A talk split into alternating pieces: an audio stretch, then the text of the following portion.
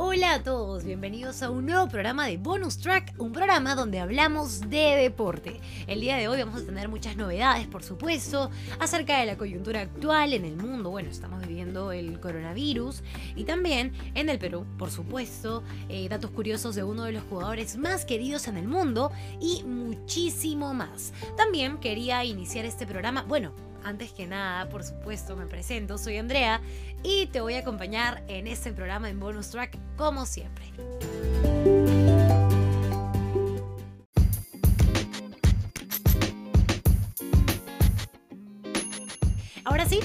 Antes que nada quería iniciar comentando acerca de cómo la gente está tomando el tema de estar en confinamiento, estar en casa, la mayoría trabajando desde casa, estudiando desde casa.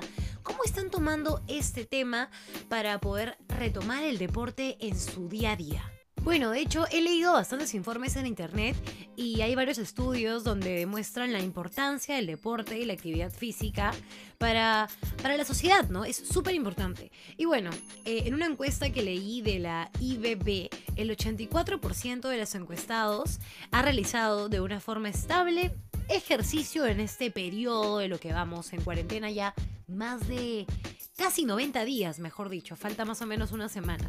Bueno, eh, según este estudio, el 84% de los encuestados ha realizado deporte en todo este tiempo de confinamiento, ¿no?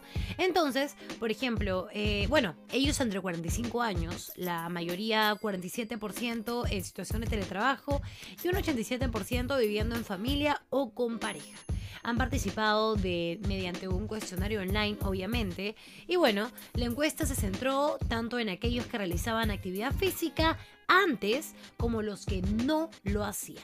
Así que este estudio ha englobado en las acciones llevadas a cabo por todos los espacios virtuales que usaban el hashtag yo me quedo en casa, ¿no? Y también profundizan en cómo ha sido la práctica de actividad física durante el confinamiento con el fin de extraer enseñanzas que permitan abordar de la mejor manera posible esta etapa post-COVID-19.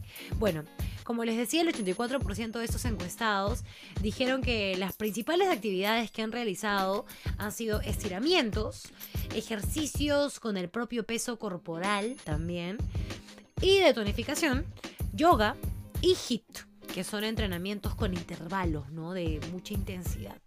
Bueno, eso es lo que toda la gente estaba haciendo y de hecho la mayoría, que es un 90%, lo hace mediante plataformas de internet, ya sea YouTube. Y bueno, sí, ahora en nuestro país en realidad estamos viviendo en una actualidad en la cual ya podemos salir a realizar actividad física. Sin embargo, obviamente con todos los protocolos, ¿no? Que es con mascarilla, manteniendo la distancia social y por supuesto siempre haciéndolo poco rato. O sea, en realidad se debe hacer 60 minutos. Y sí, en realidad si tú quieres salir a correr, no lo tienes que hacer 60 minutos, puedes hacerlo media hora y es más que suficiente. ¿Todos los días? Sí, todos los días menos los domingos, porque aún los domingos, bueno, como ya sabemos, no se puede salir de casa, ¿no? Bueno, con esa introducción, hablando un poco y también concientizándonos un poco de lo importante que es hacer ejercicio en casa, porque incluso yo no soy una persona muy activa, sin embargo, lo que siempre he hecho toda mi vida desde que tengo memoria es montar bicicleta mínimo tres veces por semana. Justamente el otro día me salió un recuerdo en Facebook de hace 10 años de una foto mía con mi bicicleta.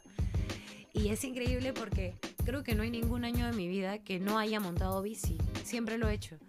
Y este año, bueno, ya voy varios meses en, los cuales solamente lo hago dos veces al mes, creo. Y realmente sí ha afectado un poco en mí, me sentía un poco como que dura cada vez que vuelvo a montar bici, pero es muy importante mantener el deporte en nuestras vidas. Así que nada, bueno, con esta introducción, ahora qué tal si vamos con el tema que habíamos comentado antes, que era datos curiosos de un personaje que es muy querido en el mundo. ¿De quién estamos hablando? Ya viene el segmento imperdible en Bonus Track. Seguimos en bonus track y ahora vamos con el segmento imperdible. Te habíamos dicho que íbamos a hablar de un, jugador que realmente es uno de los más queridos del mundo. Y sí, de hecho, porque se dice que es el jugador más completo y goleador de todo el mundo entero. Estamos hablando de nada más y nada menos que Cristiano Ronaldo dos Santos Aveiro. Así es. Bueno, más conocido simplemente como Cristiano Ronaldo, que es un futbolista portugués que juega como delantero en Juventus Fútbol Club. Así es. De hecho, esto, esto ya todos lo sabemos. Hasta incluso yo que estoy aprendiendo mucho más de fútbol ahora con Bonus Track. Esto ya lo sabía. Pero una intro, ¿no? Lo que te vamos a contar ahora aquí son datos curiosos. Exactamente 10 que tal vez no sabías de CR7. Así que vamos con eso.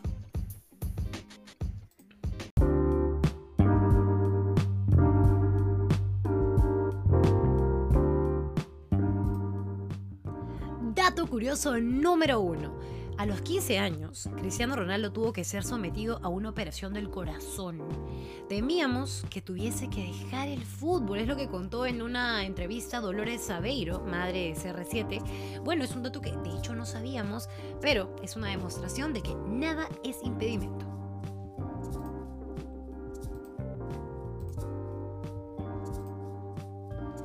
Dato número 2. Cristiano Ronaldo es amante de los autos de lujo, bueno, como muchos futbolistas, pero él tiene una colección donde se encuentran un Bentley Continental GTC, también un Audi Q7, tiene un Porsche Cayenne Turbo, un Lamborghini Aventador, un Mercedes-Benz C222 CDI, un Ferrari F430 nada más y nada menos que 320 mil dólares.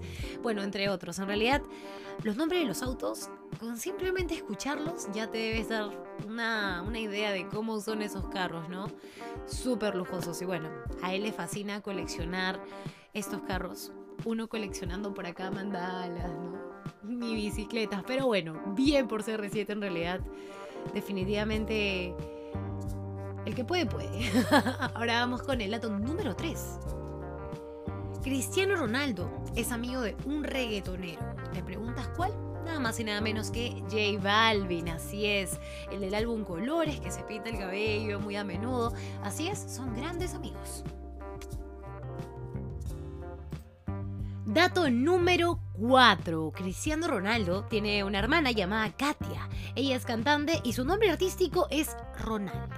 bueno, en honor a su hermano, ¿no? Y Cristiano contrató al productor de nada más y nada menos que Lady Gaga para que Katia grabara su primer disco. Mira, bueno, será motivo para escucharla.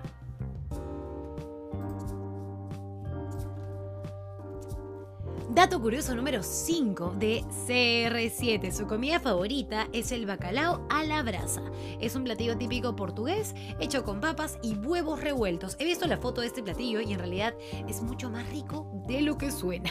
Bueno, dato curioso número 6. Su presentación en el Real Madrid ha sido la más concurrida en la historia del fútbol. Imagínate que habían más de 90.000 aficionados que acudieron al estadio Santiago Bernabéu solo para verlo en bueno, en la casaca del cuadro merengue.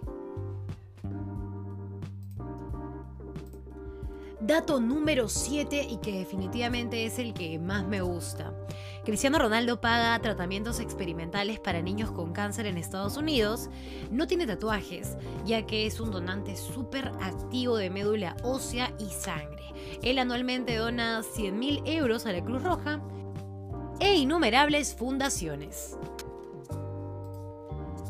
En el número 8 ya tenemos un poco más de la infancia de CR7, ¿no? Mira, para que sepas, él en realidad creció en un, en un barrio obrero y de recursos limitados junto a sus padres y sus tres hermanos. A veces uno piensa que las personas desde siempre tuvieron todo, pero no, no fue así.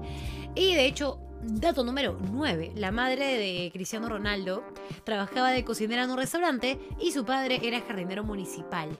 Y extrañamente y súper curioso este dato es de que en los ratos libres su padre limpiaba los vestidores del club de fútbol Andoriña, donde luego jugó por supuesto Cristiano Ronaldo. Que como dato número 10 tenemos de que a los 8 años él dio sus primeros pasos en el fútbol precisamente en el equipo donde su padre limpiaba los vestidores.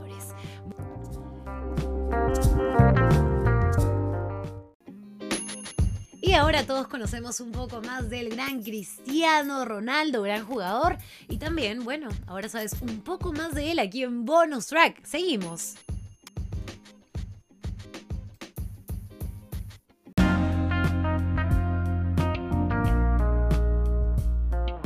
Seguimos en Bonus Track y ahora antes de terminar vamos a hablar un poco de actualidad, ¿no? En realidad más que nada porque estamos viviendo en una circunstancia no común, así que ahora para, para que puedas saber en el momento que sea que escuches este podcast te puedas enterar de cómo estábamos viviendo en junio 2020.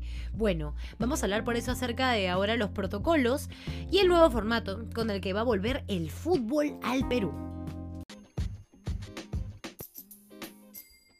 Bueno, se ha hablado muchísimo sobre esto porque Martín Vizcarra salió hace unos días a decir de que la Liga 1 va a tener que cumplir cuatro fases para su retorno y que por supuesto se va a jugar sin público hasta que aparezca una vacuna oficial contra el COVID 19. Así que bueno, te vamos a contar ahora cómo va a ser el regreso al fútbol peruano. La fase 0, en realidad son cinco fases, ¿ah? porque mira, la fase 0 es la evaluación y difusión de los protocolos para el retorno progresivo de actividades deportivas a cada uno de los futbolistas. Tienen que pasar por todo un proceso. Luego en la fase 1 tenemos el acondicionamiento. En este caso, se trata de todo lo que tiene que ver eh, un acondicionamiento físico de manera individual, ¿no? En la fase 2 tenemos el entrenamiento técnico individual.